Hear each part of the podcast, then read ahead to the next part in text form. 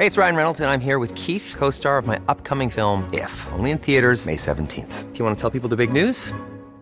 All right, I'll do. Sign up now and you'll get unlimited for $15 a month in six months of Paramount Plus Essential Plan on us. Mintmobile.com slash switch. Upfront payment of $45 equivalent to $15 per month. Unlimited over 40 gigabytes per month. Face lower speeds. Videos at 480p. Active Mint customers by 531.24 get six months of Paramount Plus Essential Plan. Auto renews after six months. Offer ends May 31st, 2024. Separate Paramount Plus registration required. Terms and conditions apply if rated PG. Heraldo Podcast, un lugar para tus oídos. Morena no se quedó de brazos cruzados y respondió a la moratoria constitucional de Va por México. Te explicamos de qué estamos hablando. Esto es Primera Plana de El Heraldo de México.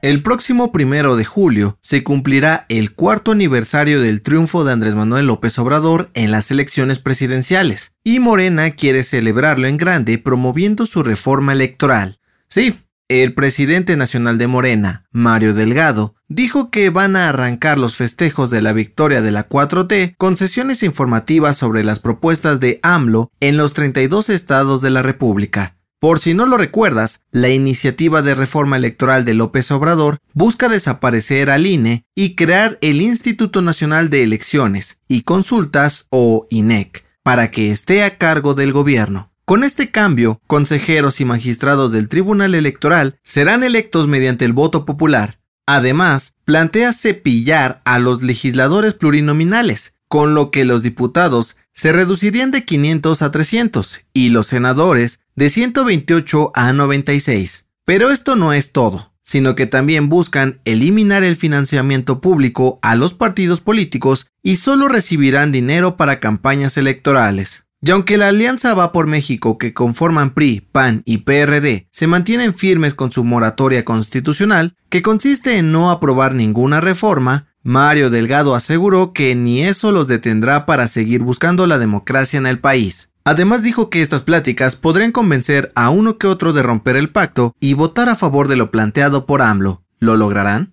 Gracias por escucharnos. Si te gusta Primera Plana y quieres seguir bien informado, síguenos en Spotify para no perderte de las noticias más importantes.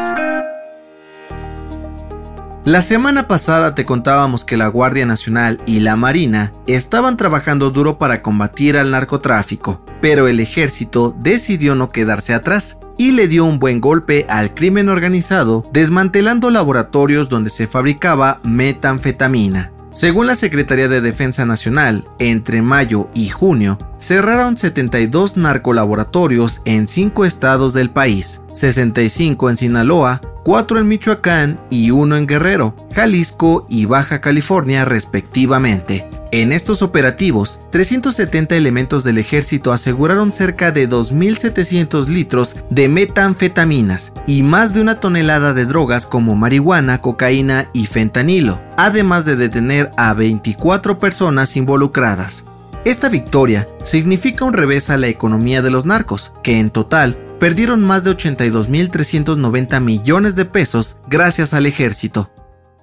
En otras noticias, se están peleando, Marcelo Ebrard aseguró que es la corcholata favorita de Morena y de AMLO para las elecciones presidenciales del 2024. Pero la jefa de gobierno, Claudia Sheinbaum, dijo que el canciller tiene todo el derecho de hacer estos comentarios, pero todo se decidirá en las encuestas. En noticias internacionales, el secretario general de la OTAN aseguró que están preocupados porque la guerra entre Rusia y Ucrania podría durar años por lo que pidió a los países de Occidente seguir apoyando a los ucranianos para evitar que más gente siga muriendo. Y en los espectáculos, según reportes de medios estadounidenses, Warner Bros. despedirá a Ezra Miller de su papel como Flash en las películas de DC Comics, después de haber protagonizado una serie de arrestos y denuncias por abuso de menores en Estados Unidos durante los últimos meses. El dato que cambiará tu día. Por fin, hoy inicia el verano. ¿Estás listo para tomarte unas merecidas vacaciones y broncearte en la playa? Más allá de una cuestión estética, el bronceado tiene una explicación científica.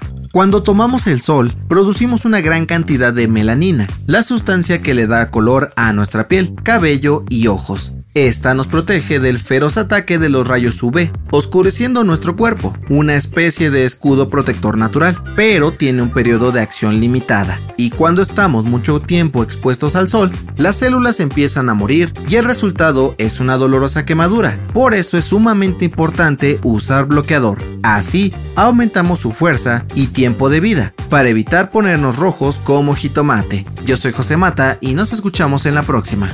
Esto fue Primera Plana, un podcast del Heraldo de México. Encuentra nuestra primera plana en el periódico impreso, página web y ahora en podcast. Síguenos en Instagram y TikTok como El Heraldo Podcast y en Facebook, Twitter y YouTube como El Heraldo de México. Hasta mañana.